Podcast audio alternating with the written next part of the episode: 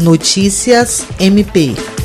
O Ministério Público do Estado do Acre, por intermédio da primeira Promotoria de Justiça especializada na defesa do patrimônio público, fiscalização das fundações e entidades de interesse social, emitiu uma recomendação ao governo do estado e à Prefeitura de Rio Branco para que os recursos financeiros liberados pelo governo federal para ações de resposta ao estado de calamidade pública sejam rigorosamente destinados ao auxílio à população afetada e à recuperação de áreas atingidas pelas enchentes. A recomendação, assinada pela promotora de justiça Mirna Mendoza, considera as portarias número 328 e 334, expedidas pelo Ministério do Desenvolvimento Regional por intermédio da Secretaria Nacional de Proteção e Defesa Civil, que autorizam o empenho e a transferência de recursos nos valores de R$ 1.119.522 e R$ 2.673.145 ao governo do Estado e município de Rio Branco, respectivamente,